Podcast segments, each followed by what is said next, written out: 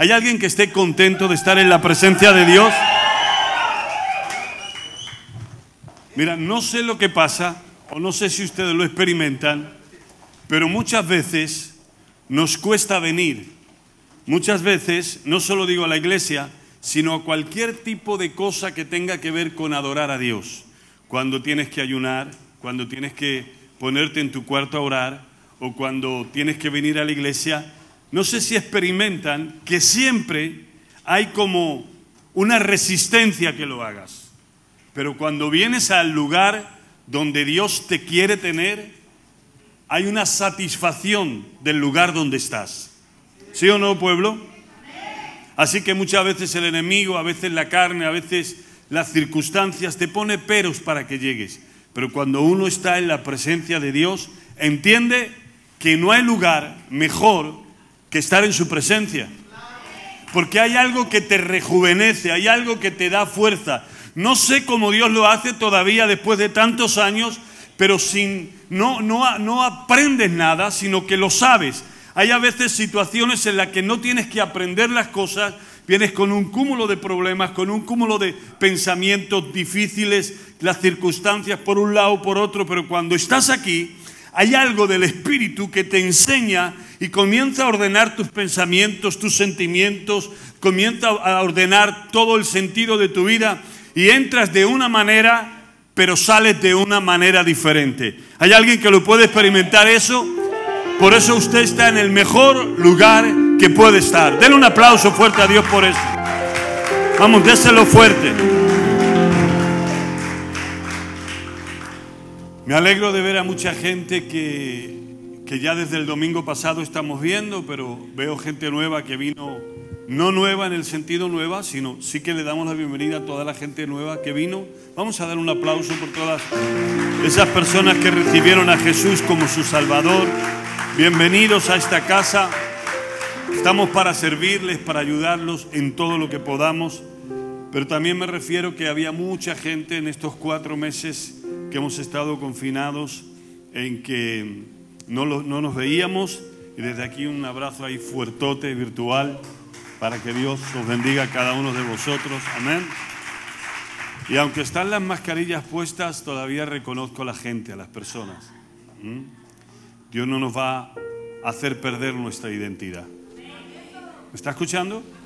Quizás este sea un tema que hablemos acerca de, de, de, de este movimiento en el que el enemigo también está.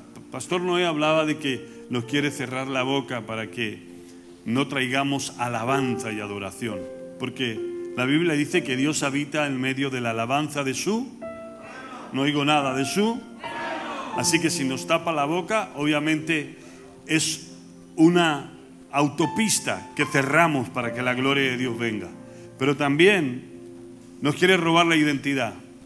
Porque antes conocías a las personas desde lejos, ahora te tienes que acercar y dejarlos venir para reconocerlos. Y, no nos puede quitar la identidad de lo que somos.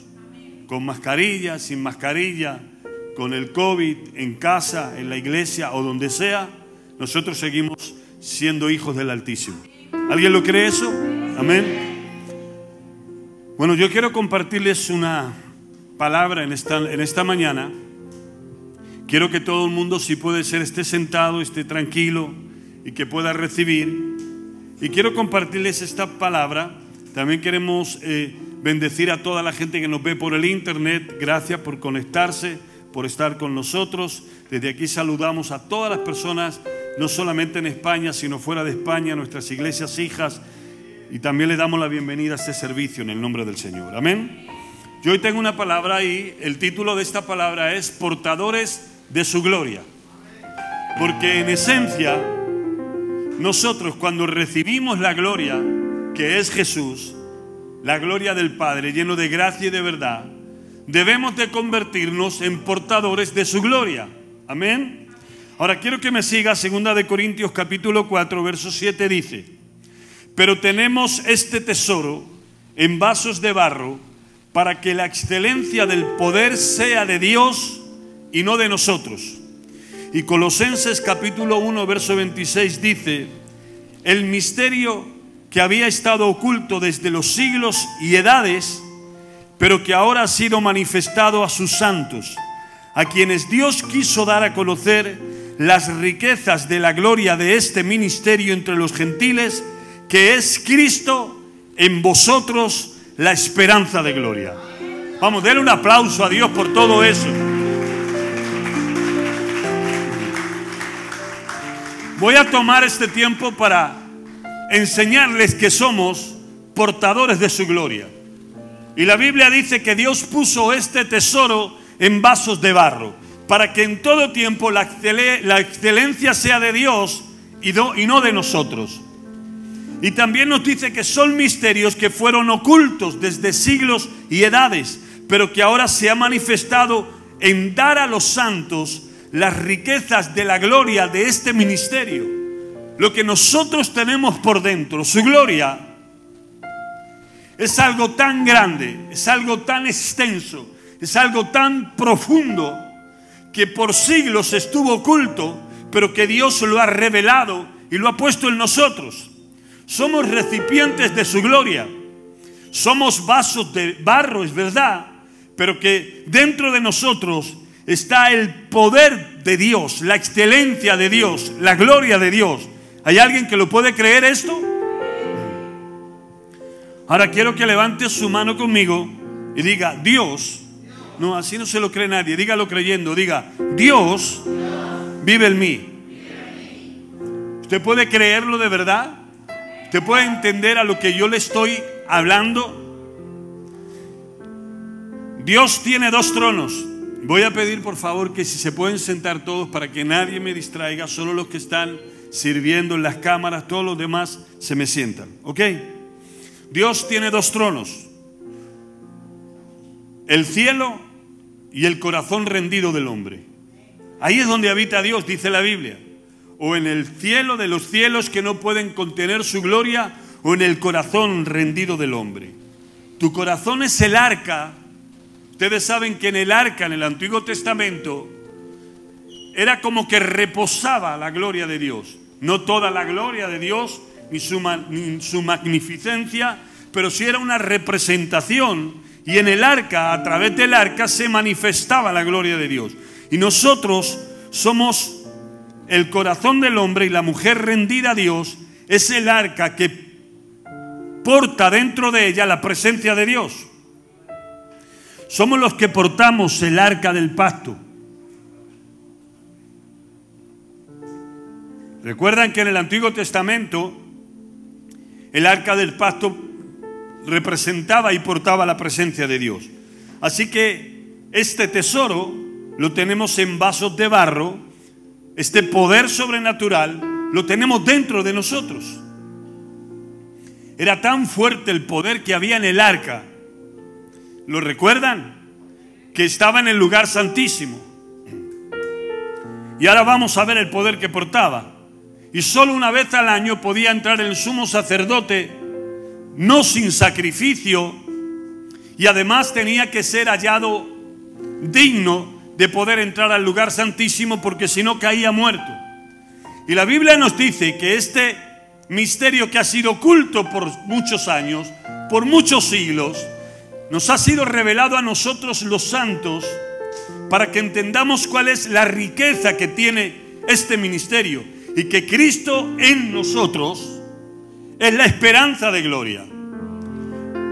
Y escúcheme bien, si usted no puede creer en el Dios que está, perdón, si usted puede creer en el Dios que está en los cielos, pero no puede creer en el Dios que está dentro de usted, entonces no va a ser relevante en la vida.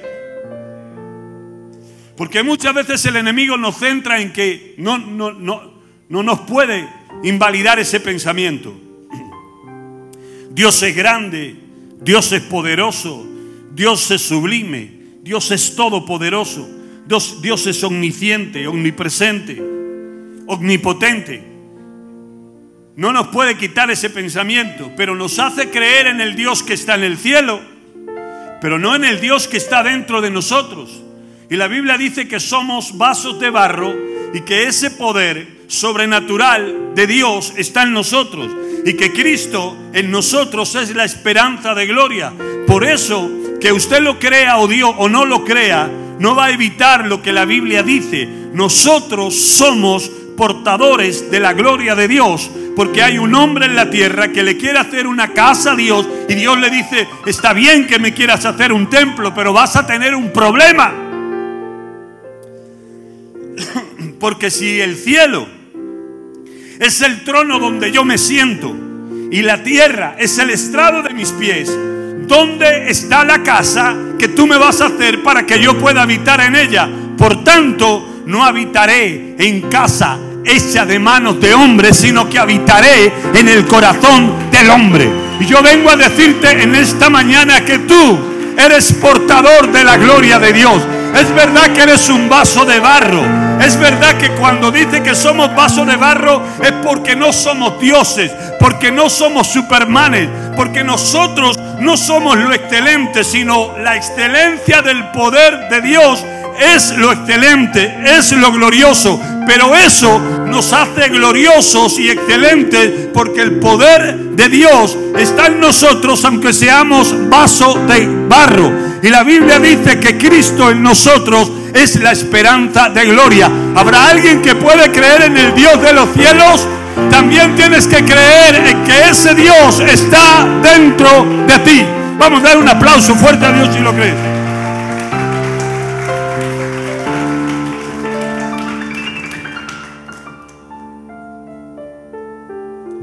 Estamos desentrenados, ¿no es? Cuando uno se pasa tanto tiempo sin predicar, pues ocurre esto, que no nos entrenamos. Así que voy a bajar el ritmo para poder predicar.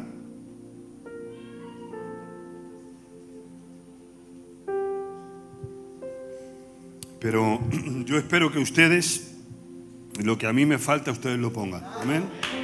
Vamos una...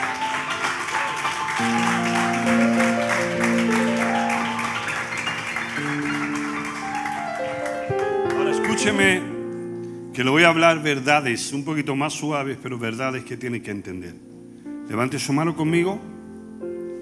Diga, el corazón, de, nuestro corazón es el lugar donde está la presencia de Dios.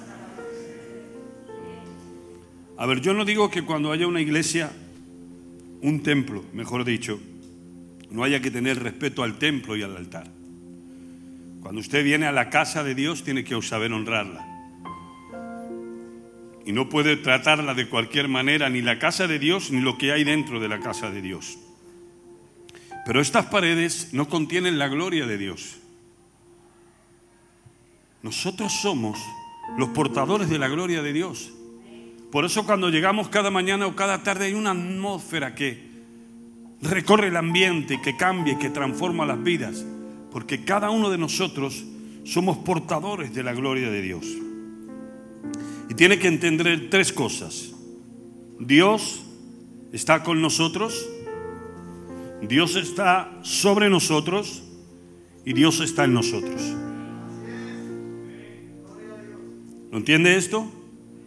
Levante su mano conmigo y diga, Dios está conmigo. Dios está sobre mí y Dios está en mí. Oiga, esto es maravilloso, es para que alguien se emocione. Se lo voy a decir otra vez. Dios está con nosotros, pero además está sobre nosotros y además está en nosotros. ¿Usted lo puede creer? ¿Usted puede entender lo que yo le estoy hablando? Ahora voy a comenzar a predicar, me estoy calentando motores. Y esto es tan importante, por eso hay tantos fracasos en la gente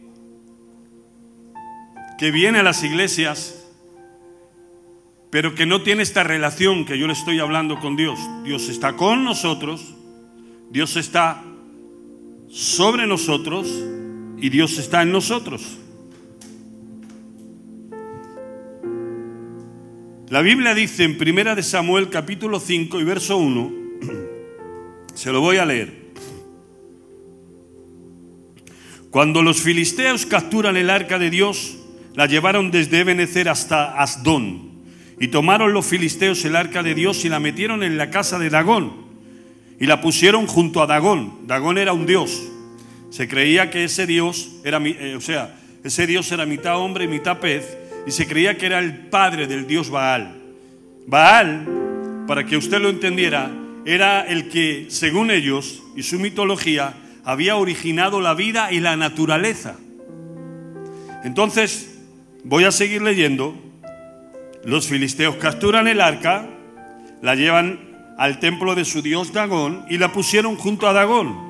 Y cuando al día siguiente, cuando al, cuando al siguiente día los de Asdón se levantaron de mañana, y aquí que Dagón estaba postrado en tierra delante del arca de Jehová. Y tomaron a Dagón y lo volvieron a su lugar.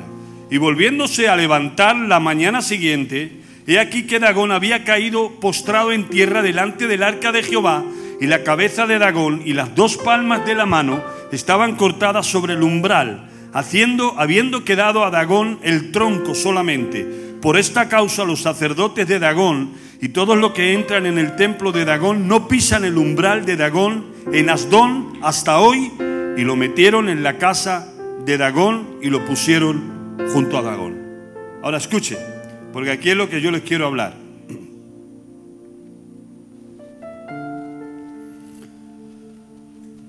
Dios estaba entre los filisteos, porque la Biblia dice, primera de Samuel, capítulo 5, lo que acabamos de leer, ¿recuerdan? Que los filisteos capturan el arca. Le voy a hacer un resumen para los que no leen mucho la Biblia. Cada vez que Israel peleaba, iban a la guerra, sacaban el arca, porque era la presencia de Dios y vencían. Y en esta ocasión iba a ser igual. El profeta llama y sus dos hijos, que eran muy pecadores, ¿cómo se llamaba el profeta? Elí, Elí. El profeta Elí tiene dos hijos que ustedes recuerdan que eran muy pecadores. Se comían la comida que venían como sacrificio al templo y además con todo respeto, dice la Biblia que se acostaban con las mujeres que venían a traer esas ofrendas. Así que estaban llenos de pecado. Y cuando están en la guerra ellos sacan el arca. Porque creen que el arca les sirve a ellos. Y no entienden que son ellos los que tienen que servir a la presencia de Dios. Entonces sacan el arca como un amuleto. Jehová está con nosotros. Y lo sacan. Y todo el pueblo canta con júbilo. Pero ¿saben qué ocurre? Que los filisteos derrotan al pueblo de Israel. Y capturan el arca. El arca de Jehová. Es tan importante que hayan capturado el arca de Jehová que cuando vienen y le traen la noticia a Elí y le dicen, hemos perdido la guerra y tus dos hijos han muerto. Pero cuando le dicen, y el arca ha sido capturada por los filisteos, dice que cayó para atrás y se desnuncó y se murió. Y entonces su nuera se pone a dar a luz y trae, y trae un hijo y le llaman Icabod, sin gloria. Porque habían perdido el arca, habían perdido la presencia de Dios. Parece, entre comillas, como que Dios había sido derrotado. Y entonces acudimos a este texto. Los filisteos comienzan con júbilo, con alegría, con gozo. ¿Saben lo que acaban de hacer? Entre comillas lo digo. Acaban de derrotar a Israel y además han derrotado al, rey, al, Dios de los israelitas, a Jehová, al Dios de Israel. Y sin duda estaban tan contentos, con tanto júbilo, porque su Dios era superior al Dios de Israel. Y entonces se lo llevan al templo y lo ponen delante del Dios de ellos, el Dios Dagón. Ustedes saben cómo pusieron el arca, me imagino que como el cazador que mata un oso y entonces los pone como, como alfombra en su gran sillón, contando la historia una y mil veces de cómo mató a ese oso grande. Lo pusieron como un trofeo, cuando alguien cuelga un trofeo en su escritorio o en el lugar que él quiera, reconociendo que ha ganado la batalla. Era la victoria del el pueblo de los filisteos sobre el Dios de Israel. Y ponen allí, delante de aquel Dios pagano, Dagón, el arca de Jehová. Y escuche, la pregunta es, ¿se había apartado la gloria de Dios? ¿Dios había perdido la batalla realmente? Mire lo que le voy a decir. Cuando los hombres y las mujeres de Dios no saben glorificarle a Dios, Dios se glorifica a Él mismo. Y entonces a la mañana siguiente aparece la imagen postrada y tirada. Porque cuando no hay hombres y mujeres que saben honrarle a Dios, Dios se glorifica a Él mismo. Dios no perdió la batalla. Dios no perdió la gloria. Lo que Dios estaba dándole una lección a Israel y a decirle, yo no soy un juguete, yo no soy una lámpara de Aladino que concedo deseos, yo no soy quien va a resolver vuestros problemas cuando vivís vidas de pecado y apartadas. Yo soy el Dios grande y temible, que los que me honran y los que me glorifican, yo me glorifico en ellos. Pero si ustedes no me glorifican, yo no soy un Dios que está colgado en una estatua. Yo tengo poder para glorificarme a mí mismo. Vamos, den un aplauso fuerte. Yo no puedo gritar, pero usted sí puede gritar. Dígale, Dios es grande. Dios no pierde ni una sola de sus batallas.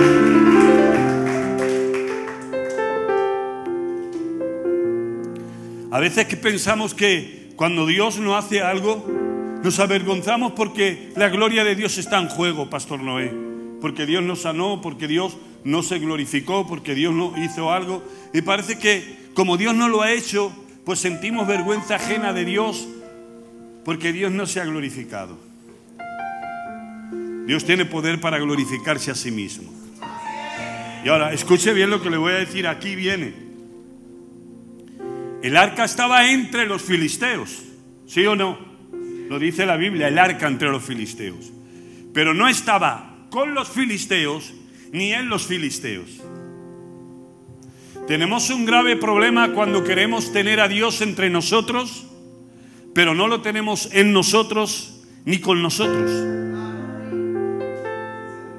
¿Alguien me está escuchando? Y en esta pandemia que hemos vivido, todo el mundo quería tener a Dios entre ellos. Hasta los incrédulos, hasta los ateos, hasta los brujos. Todas las ayudas son buenas. Que Dios esté entre nosotros. Pero no se trata de que Dios esté entre nosotros. Porque Jesús estaba en una boda entre todos y se acabó el vino. Porque hasta que a Jesús no le tienes contigo, sobre ti y en ti, es como que le tienes ausente de su gloria en tu vida. Es como que le tienes solo entre nosotros. Y no es lo mismo que Dios esté entre nosotros a que Dios esté en nosotros y con nosotros.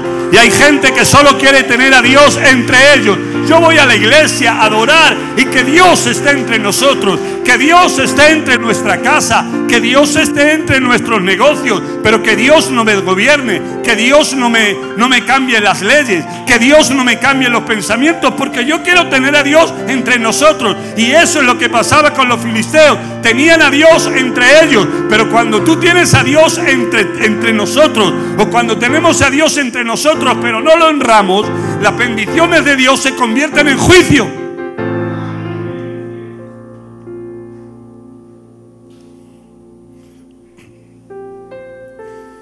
Al día siguiente levantan la estatua. Y al día siguiente, ¿saben lo que hacen? Que van a ver al dios Dagón.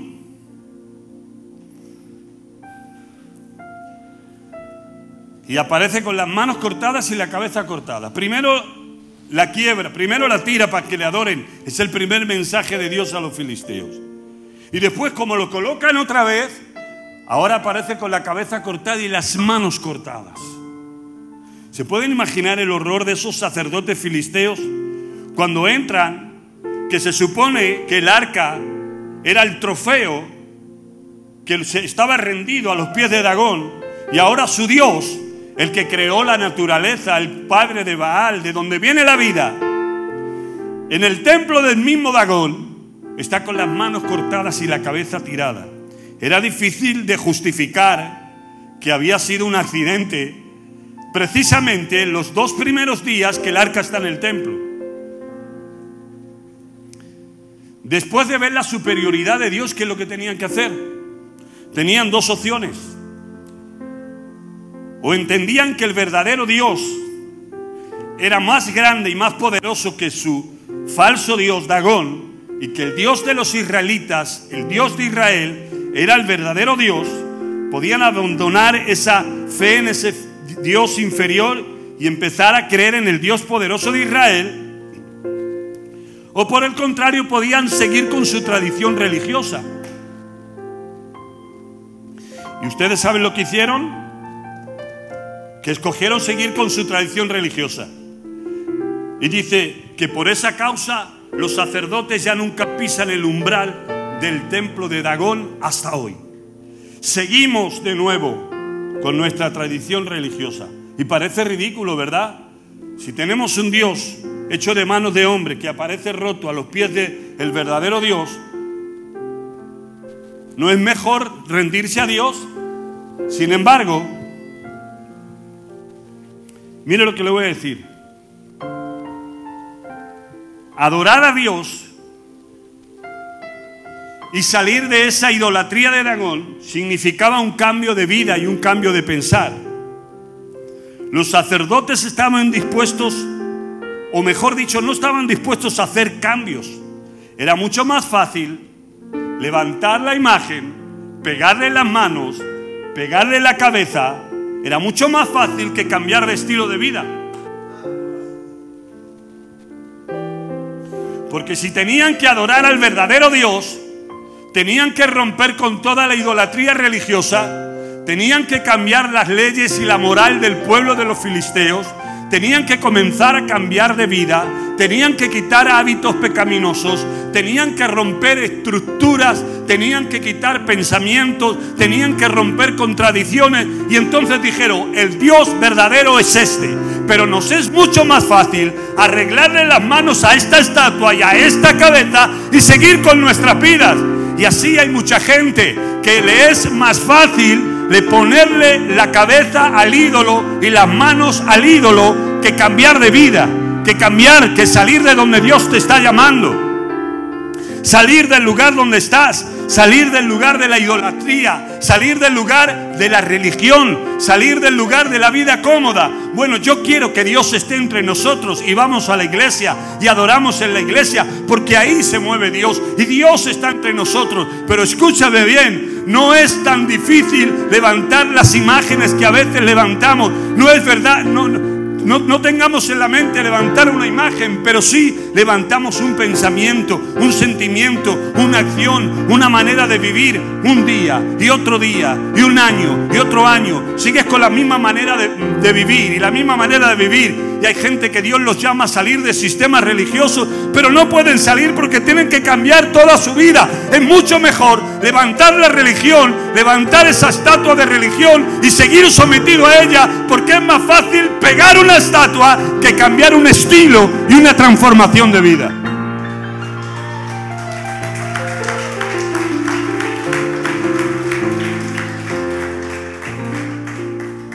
A mí me parece ridículo si el dios Dagón está con las manos cortadas, solo queda el tronco. Ellos entendieron que el dios de Israel, y si no lo entendían ahí, lo iban a entender después. Entendieron que el, rey, que el dios de Israel era de verdad. Y así hay mucha gente que entiende que Dios le llama al reino, que Dios le llama a abandonar cosas, que Dios le, da, le llama a dar pasos valientes, Dios haría. Pero es más fácil pegar la estatua, pastor es más fácil quedarnos en el lugar religioso que tener que cambiar hábitos, pensamientos, costumbres, tradiciones, maneras de vivir, recursos. Es mucho más fácil pegar la estatua. Pero que en esta iglesia no haya nadie que restaure imágenes, estatuas, y hablo en el espíritu, sino que en gente que entienda que el único que es digno de adorarle, y el único que es digno de darle la gloria, y el único que es digno de darle la honra es Jehová, Dios de Israel. Vamos, denle un aplauso fuerte a Dios. ¿Usted lo cree?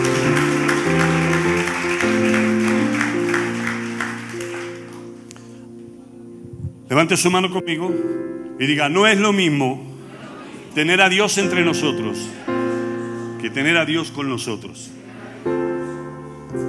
¿Usted tiene a Dios con usted? ¿Lo tiene en usted? Entonces las cosas van a cambiar. Escuchen. ¿Sabe lo que pasó? Los filisteos restauran la estatua porque no quieren escuchar a Dios. Y cuando no queremos escuchar a Dios, a menudo Dios nos habla de manera, cuando cerramos nuestros oídos a escuchar la voz de Dios, Dios siempre encuentra otra manera de hablarnos y a lo mejor no nos gusta. Porque restauran la estatua, pero siguen con su tradición. Lo vamos a traducir. Siguen con su pecado. Hay gente que sabe lo que Dios quiere y sigue con su pecado, con sus relaciones tóxicas, con sus negocios tóxicos, con sus sentimientos tóxicos, con su falta de perdón, con su odio, con su inmoralidad, con su pornografía, con su mentira, con su engaño. Me gusta que Dios esté entre nosotros, pero no puedo cambiar mi vida de la noche a la mañana. Yo hablaba con el pastor Noé, con Jesús, hablando acerca de que cuando uno tiene un encuentro con Dios, sí o sí tiene que cambiar. Porque si no, ese encuentro no es verdadero. Porque un encuentro con Dios te trae a una transformación. Y si no hay transformación en nuestra vida, lo único que hemos tenido un encuentro es con la religión, pero no con el Dios que produce un nuevo nacimiento. ¿Sí o no? Y entonces los filisteos no quisieron cambiar restauraron la estatua y entonces ahora miren lo que pasa. Dice la Biblia que la mano de Jehová se agravó sobre los de Asdón y los destruyó y los hirió con tumores.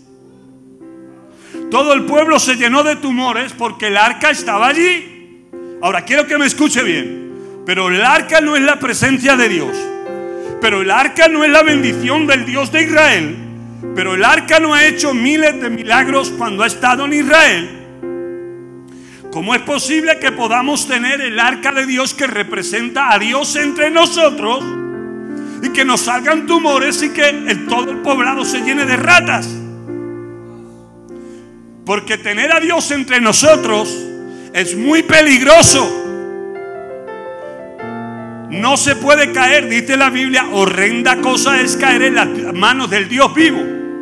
No se puede tener a Dios entre nosotros para vivir como nos dé la gana y utilizarlo a nuestra manera y a nuestro antojo. No se puede vivir así, porque las bendiciones de Dios se van a tornar en nuestra vida y no van a ser bendiciones, van a ser juicio, va a ser dolor, va a ser sufrimiento. Y eso es lo que le pasaba a los filisteos. Y dice la Biblia que se llenaron todos de temores, de tumores.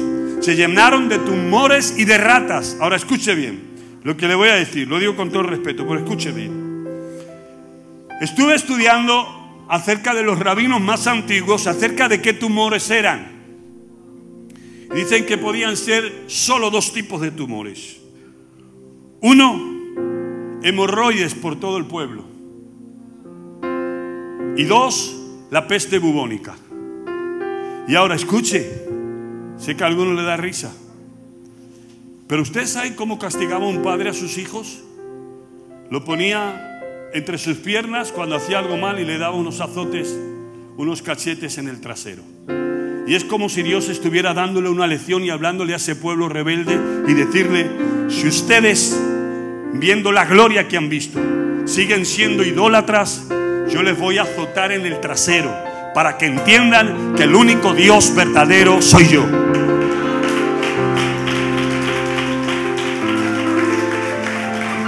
Y dice la Biblia, y dicen estos escritores que posiblemente también fue una peste bubónica y que eso traía muchas ratas al poblado. Entonces los de Asdón ya no pudieron más soportar la gloria de Dios sin tener a Dios. No se puede estar cerca de Dios pecando. Si vas a pecar es mejor que estés lejos y que no estés cerca. Porque si hay algo que Dios nos enseña, es que los primeros juicios vienen por la casa de Dios. ¿Me está escuchando? No le estoy diciendo que si se va y peca, me voy a ir a pecar porque el pastor me ha dicho que es mejor que peque lejos. Las consecuencias del pecado te van a ir. Pero ¿sabe qué? Que es aún peor tener a Dios o presumir de tener a Dios y en el nombre de Dios tener a Dios cerca y estar pecando. Porque la Biblia dice que el juicio de Dios primero viene por su casa, por los que hablan de Dios, por los que le honran a Dios, por los que presumen de Dios, por los que juzgan en el nombre de Dios. Y como los filisteos tenían a Dios cerca, entre ellos, pero no en ellos, y seguían con su idolatría y con su Dios Dagón, se llenó todo el poblado de, de tumores. Y entonces los de Astot dijeron, sacarnos el arca de aquí. ¿En qué hora hemos capturado el arca de Jehová? Porque derrotemos a los israelitas, pero no podemos con su Dios. ¿Ustedes se creen que alguien va a poder con Dios? ¿Pueden hacer una injusticia a un cristiano? Claro.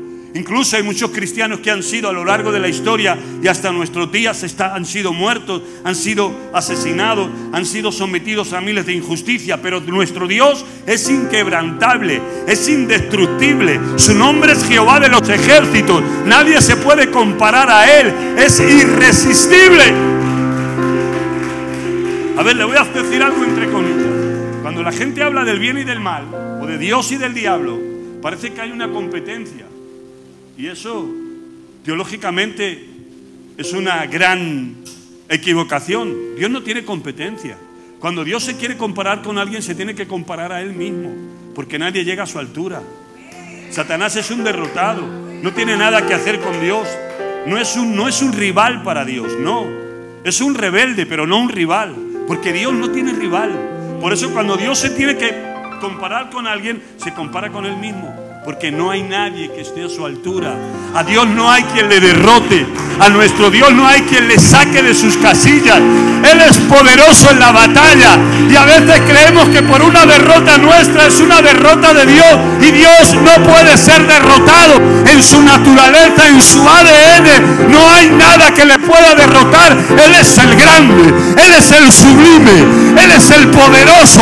Él es el que los montes tiemblan ante su presencia es el Jehová poderoso, el Rey de reyes, el Señor de señores, el que viene a juzgar a las naciones. Jehová es Dios, Jehová es Rey. Hay alguien que entiende que tiene un Dios poderoso.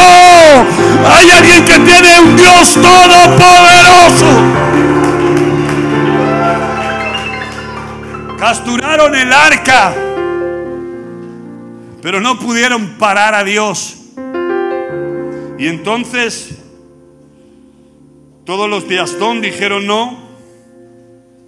El arca lo sacamos del poblado porque no hay quien pueda con el Dios de Israel. Bueno, pues lo llevamos a Gad, a otro pueblo. A ver si que los de los de Asdón son endebles y no han podido. Vamos a llevarlos al poblado de Gad. Y lo llevan allá. Y en lugar de someterse al Dios de Israel, decidieron seguir con las mismas.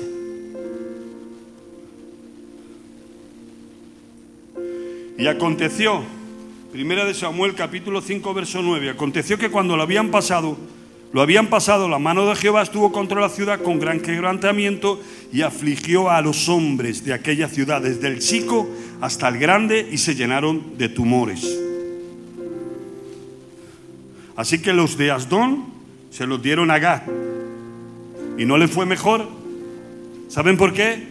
Porque Dios no cambia sus principios. Dios no hace adicción de personas.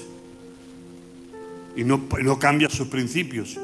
Y los, cuando ellos experimentaron lo mismo en Gad, dijeron, el arca lo sacamos de aquí, a Ecrón, lo llevamos a Ecrón.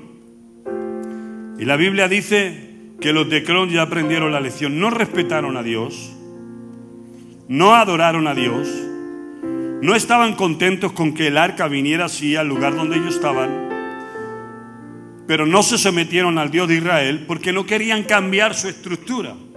Entonces ellos deciden algo y dicen, lo que nosotros vamos a hacer es que les vamos a devolver a Dios a los israelitas, porque no lo podemos tener entre nosotros. Esta gloria tan grande no la podemos someter. Las imágenes las podemos mover, las podemos cambiar, le podemos traer ofrendas, podemos hacer lo que queramos.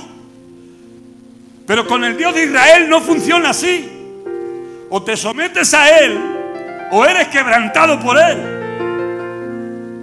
Y entonces hicieron un arca nueva, ustedes ya saben la historia, una vaca recién parida y vamos a ver si es casualidad o vamos a ver si el arca realmente se va hasta los territorios de Israel. Y lean la historia. La vaca fue directamente hasta los poblados de Israel y recogieron de nuevo el arca. Y en su interior, fíjense que a veces los incrédulos tienen más fe que los creyentes. Le pusieron como ofrenda, como diciendo, no queremos estar contra Dios. No lo queremos con nosotros, pero tampoco queremos estar contra Dios. Y como una actitud de ofrenda hicieron ratones y tumores de oro. Y devolvieron el arca con ratones y con tumores de oro. Si me cabe la expresión, de alguna manera no en honra, pero sí en reconocimiento de que lo que tenía Israel era el verdadero Dios. Él no sabe quién tiene como papá. Usted no sabe quién tiene como Dios. A veces no sabemos qué es lo que hay dentro de nosotros. Nos tumba un catarro, nos tumba el miedo de venir a la iglesia, nos tumba una necesidad económica, lloramos porque hay una enfermedad que viene, a veces nos turbamos por mil cosas que no podemos proceder y atribuimos esas derrotas a Dios que no, que a veces hay planes que no entendemos, pero que el Dios que tenemos es un Dios todopoderoso, es un Dios sublime. No hay enemigo que nos pueda derrotar. Los filisteos capturan el arca, pero no pueden con el arca. A veces va a haber momentos en nuestra vida que parece que Dios se ha parado, que le han atado las manos, pero no es verdad. Dios sigue estando vivo, Dios sigue estando trabajando. Dios tiene poder para darte lo que necesitas, para darte lo que espera. Nuestro Dios es grande, nuestro Dios es poderoso, que suenen las trompetas, que suene el sofá, que el pueblo se levante para adorarle.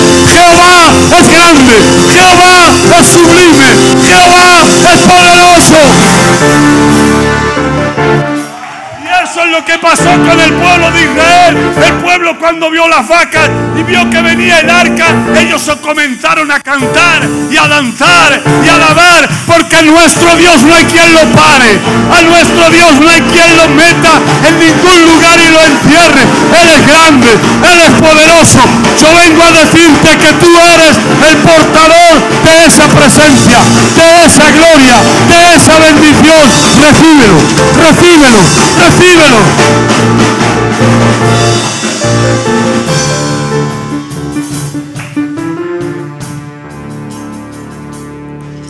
¿Hay alguien que sienta a Dios en esta mañana?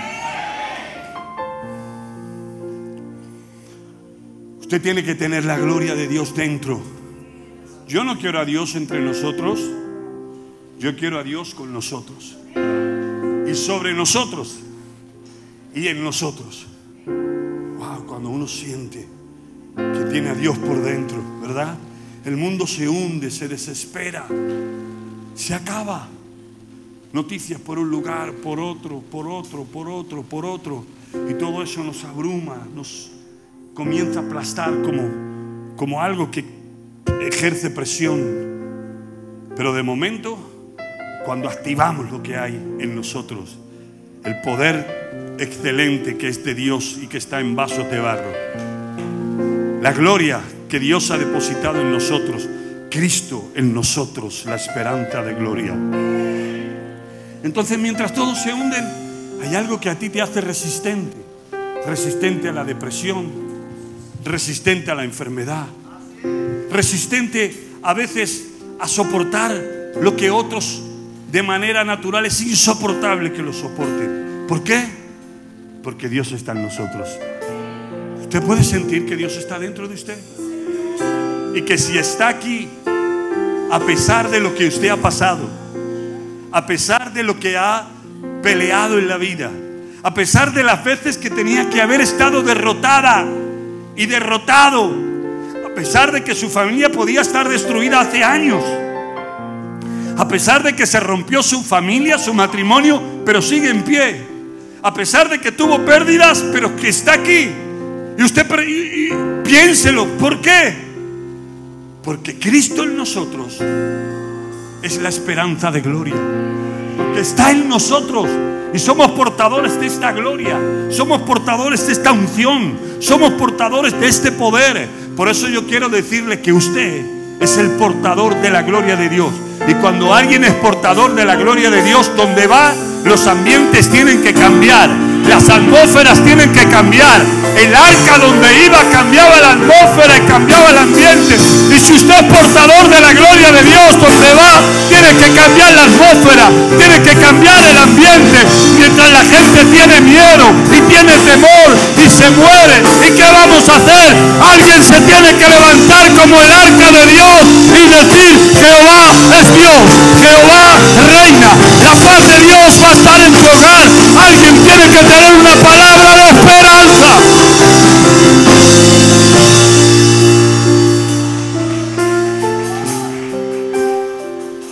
Mire, quien no tiene a Dios en, quien no tiene a Dios consigo en sí, solo entre. Así que quien no tiene a Dios en él, depende de la atmósfera exterior. Depende de la atmósfera exterior. Se avivan en una atmósfera y se mueren fuera de ella. Vienen a la iglesia, el culto de esta mañana ha sido espectacular. Hemos sentido la gloria de Dios. Y cuando salen, la pierden. Porque no, no tienen a Dios dentro y solo se alimentan de la atmósfera que hay en el exterior. Y nosotros tenemos que alimentarnos de la fuente. Tenemos que alimentarnos de lo que hay dentro de nosotros, Cristo en nosotros.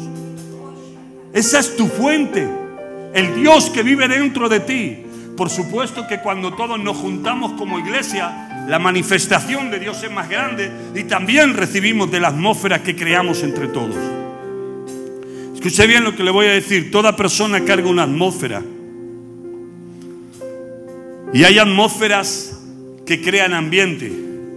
Porque toda persona carga una atmósfera. Y cuando estamos en una atmósfera con muchas personas, se carga esa atmósfera y crea un ambiente. Si tú no tienes a Cristo dentro de tu vida y no tienes esa atmósfera de gloria, te vas a llenar o te vas a convertir al ambiente de los que no tienen a Dios. Por eso cuando hay personas, y lo digo con todo el respeto, pero yo tengo que predicar claro, cuando hay personas que tienen una atmósfera o un, tienen una atmósfera sexual, pornográfica, que de alguna manera todo lo que dicen, lo que hablan, es como que va dirigido ahí, crean esa, crean esa atmósfera, crea un ambiente de seducción.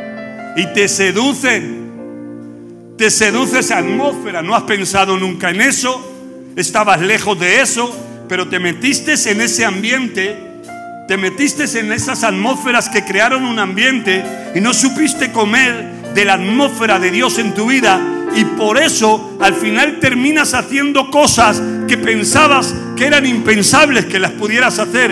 Entonces tenga cuidado con qué atmósfera se junta porque eso le va a crear un ambiente. Hay gente que se mete en un ambiente de, borracho, de adúltero, de sexo, de mentiras de celos, de envidias, de peleas, de depresiones. Y cuando hay una persona que vive en un ambiente, en una atmósfera de depresión y no voy a llegar y no va a poder ser, ¿y qué va a ser la vida? ¿Y que voy a hacer? Al final te contagian de ese ambiente y vives en ese ambiente. Por eso nosotros no podemos depender de los ambientes exteriores, porque en tu trabajo va a haber un ambiente, en tus vecinos va a haber un ambiente, a veces en la familia hay un ambiente, porque lo crean, son cubiertas de tinieblas que van creando y van creando, pero usted tiene que vivir en la atmósfera de Dios. Yo puedo visitar todos los ambientes, pero yo tengo mi propia atmósfera y solo me alimento de ella. Eso es lo que usted tiene que pensar. Y a Daniel le sacan del ambiente, a Daniel le sacan de Jerusalén, le sacan del templo y le llevan a Babilonia. Babilonia era una de las siete maravillas del mundo, pero con todo respeto lo digo, estaban pervertidos. Había orgías a la luz de la luna, había sexo ilícito, adulterio, homosexualismo, todo lo que se puede crear, idolatría, hechicería. Por eso Daniel no quiso comer de la comida del rey. Y era muy fácil entrar en ese ambiente. Por eso la gente que viene de fuera y también los de dentro, pero déjenme que le hable a los que vienen de fuera, de países latinos, que han estado orando, buscando a Dios, quizá económicamente más pobres. Hay gente que viene aquí y se mete en el ambiente, en el ambiente que, que gobierna este país, el ambiente de lo permitido. Todo es permitido, todo es tolerable. Y hay gente que viene con su esposo, que viene con su esposa y se terminan separando, se terminan viviendo vidas de pecado. ¿Por qué? Porque el ambiente le seduce. Pero yo vengo a decirte que Daniel estuvo en Babilonia, pero comió de la atmósfera y dijo, no me contamino con la comida del rey, no voy a tomar idolatría, no voy a estar con ustedes y voy a orar tres veces al día, porque él vivía en una atmósfera de gloria y usted tiene gloria, usted tiene gloria, viva en esa atmósfera de gloria, no importa lo que los demás hagan, no importa lo que los demás digan, usted tiene por dentro al Dios vivo, al Dios verdadero, al Dios que reina, al Dios que bendice. Hay alguien que lo puede creer, hay alguien que puede decir, hay alguien que puede gritar, hay alguien que puede adorar. No permita que esa máscara le calle la boca. Adórele, adórele, adórele. Dele gloria, dele honra, dele alabanza. Vamos, adórele.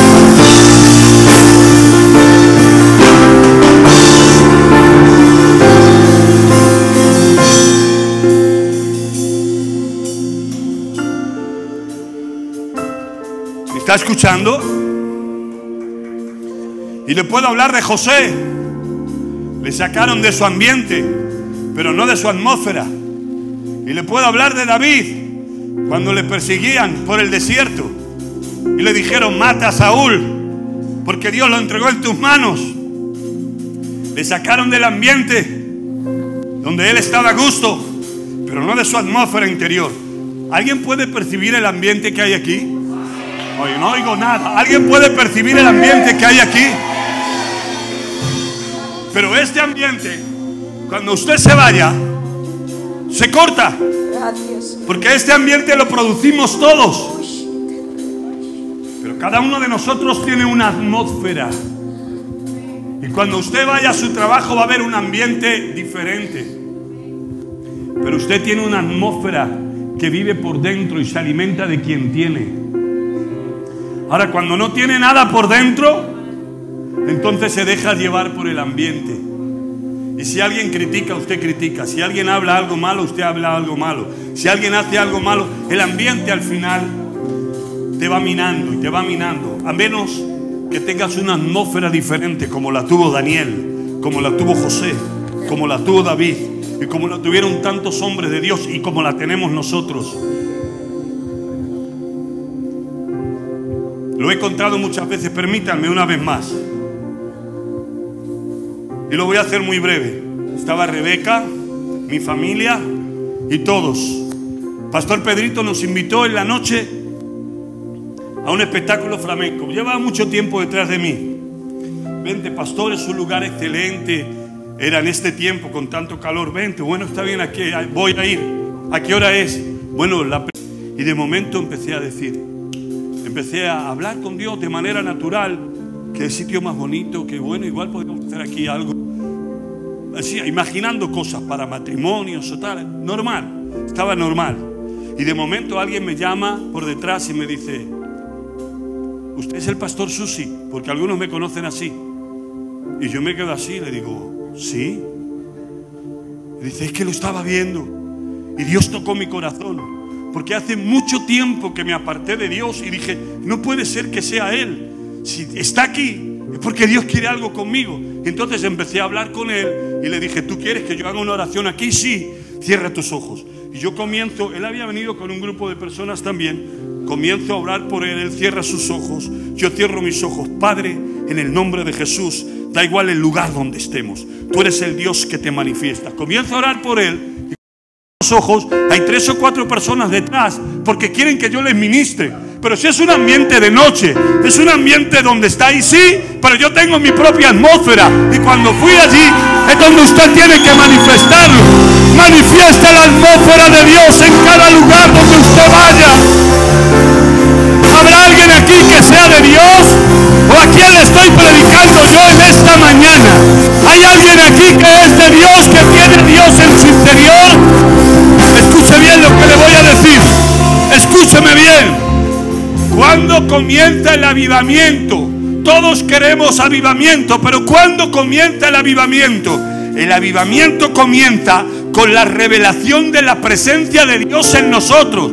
Hasta que no seamos conscientes de la revelación de que la presencia de Dios está en nosotros, seremos personas comunes, personas que no somos relevantes, porque vinimos a la iglesita, a la iglesita no es la iglesita, es el Dios de dioses y Señor de señores que vive dentro de ti. Cuando esa revelación te cae, entonces sabes que en tu boca hay un milagro, que en tus manos hay el poder, que dentro de ti cargas una atmósfera que puede cambiar los ambientes. Hay alguien que lo puede creer en esta mañana. Usted tiene que estar pendiente de que Dios está en usted. Tiene que ser consciente de que Dios vive dentro de ti. Somos inconscientes de eso. Y por eso no hacemos muchas cosas.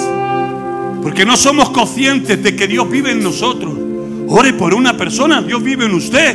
Dele una palabra profética a alguien si lo siente. Dios vive en usted. Te una palabra de milagro, una palabra profética. Haga algo en medio de una situación difícil porque Dios vive en usted. Usted tiene que ser consciente de la presencia de Dios. Eso es lo que va a provocar un avivamiento. Usted lo tiene que practicar. Que Cristo vive dentro de usted. Que esa gloria en Cristo Jesús él en nosotros es la esperanza de gloria. ¿Y cómo se practica, pastor? Primero tienes que saber, reconocer, entender y caerte en la revelación de que eres un hijo de Dios. ¿Alguien me está escuchando? Somos hijos de Dios y recipientes de su gloria. Y alguien te dirá, vaso de barro, hermano, vaso de barro pero lleno de su poder y de su gracia. Porque nunca faltarán los religiosos que te dicen vaso de barro. Y yo le digo vaso de barro, pero lleno de su gloria. Vaso de barro, pero no lleno de métodos y religiones. Vaso de barro, pero lleno del poder sobrenatural de Dios para cambiar, para transformar, para orar, para echar fuera demonios, para predicar el Evangelio de Dios y para sanar a los enfermos. ¿Cuántos están llenos de su gloria? Vamos, adórele a Dios, adórele a Dios, adórele, adórele, adórele.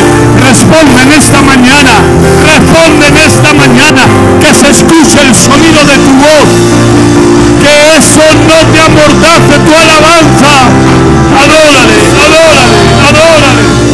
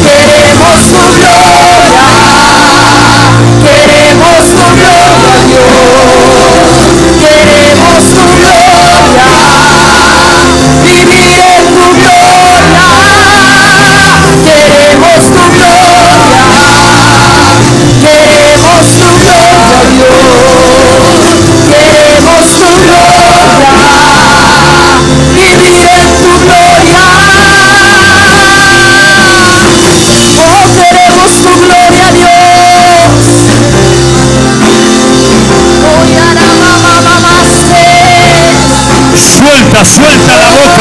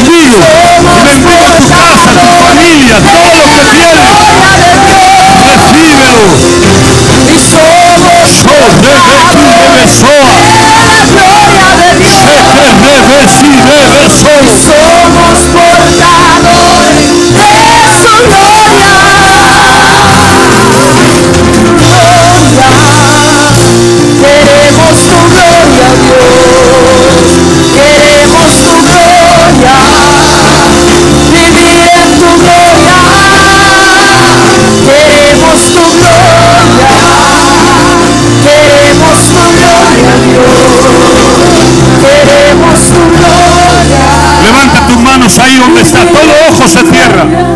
Escúcheme. Solo hasta que caiga la revelación que eres el recipiente donde la gloria de Dios está. Hasta que te caiga esa revelación no puede comenzar un avivamiento, ni en ti, ni en los que están a tu lado. Pero cuando entiendes que el poder y la gloria de Dios están dentro de ti, eso es lo que te hace extraordinario.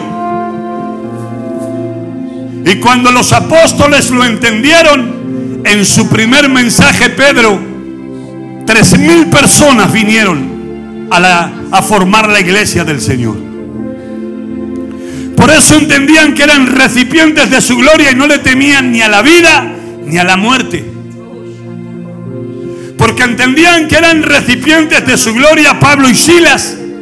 Después de una grande paliza, cambiaron el ambiente de dolor, de esclavitud, de cárcel y provocaron un terremoto de gloria.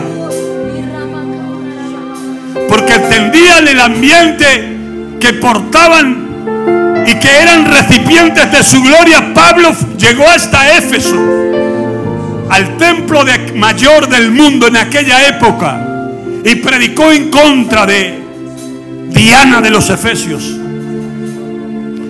Y esa gloria cambió tanto que dice la Biblia que quemaron libros casi por millones de esta época de euros.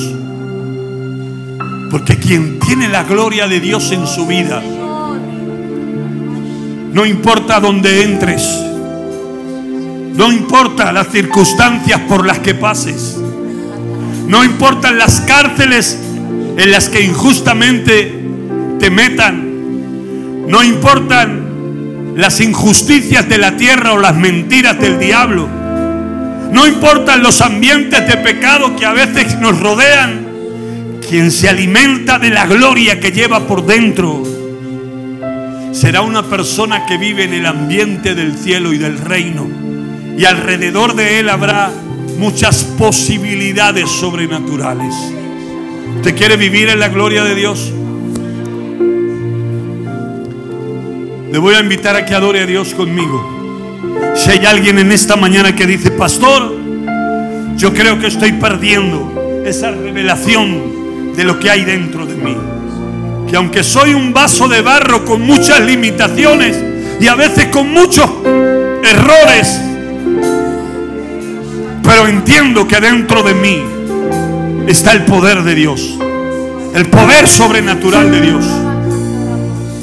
Si hay alguien que en esta mañana dice, ahí desde donde está voy a orar por ti, que dice, pastor, yo necesito esa impartición, necesito esa revelación, necesito saber que no es Dios entre nosotros, sino Dios en nosotros, Dios con nosotros. A la cuenta de tres te invito a que levantes tu mano, quiero orar por ti. Uno, dos, tres. Dios te bendiga, Dios te bendiga, Dios te bendiga, Dios te bendiga. Todas esas manos que se levantan ahora, yo quiero orar por ti, Padre, en el nombre de Jesucristo de Nazaret. Yo desato tu gloria, desato tu poder y la revelación para que les caiga a tus hijos de que ellos son recipientes de tu gloria. Que dentro de ellos, Padre, les nazca la revelación que el Dios poderoso, el Dios trino, el que hizo el cielo y la tierra, Jehová Jireh, Jehová Salón, Jehová, el Dios de los ejércitos, el Todopoderoso, está dentro de cada uno de nosotros.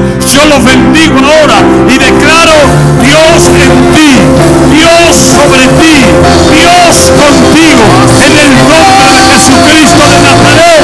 Recíbelo, recíbelo, recíbelo, recíbelo. Ahí donde estás, ahora, ahora, ahora. Toda la gente que me ve por el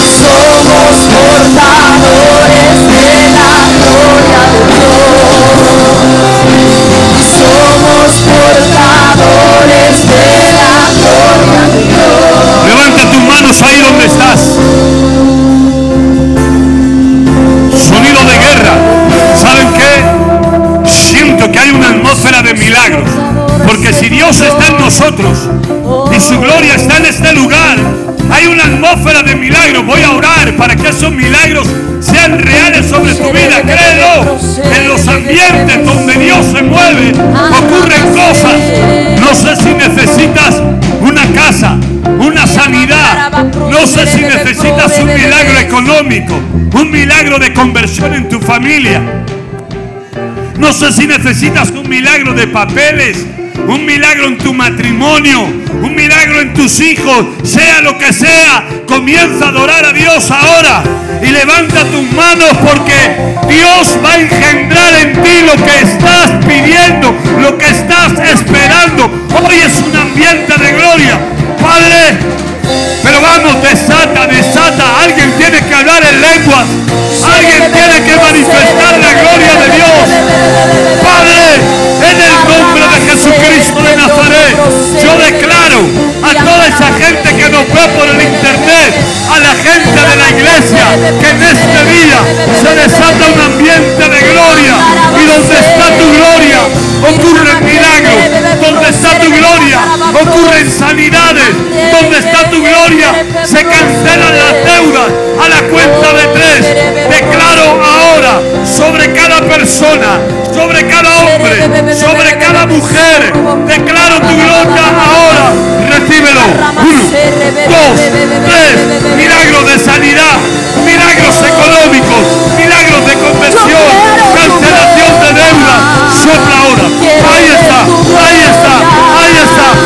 ¡Dígalo!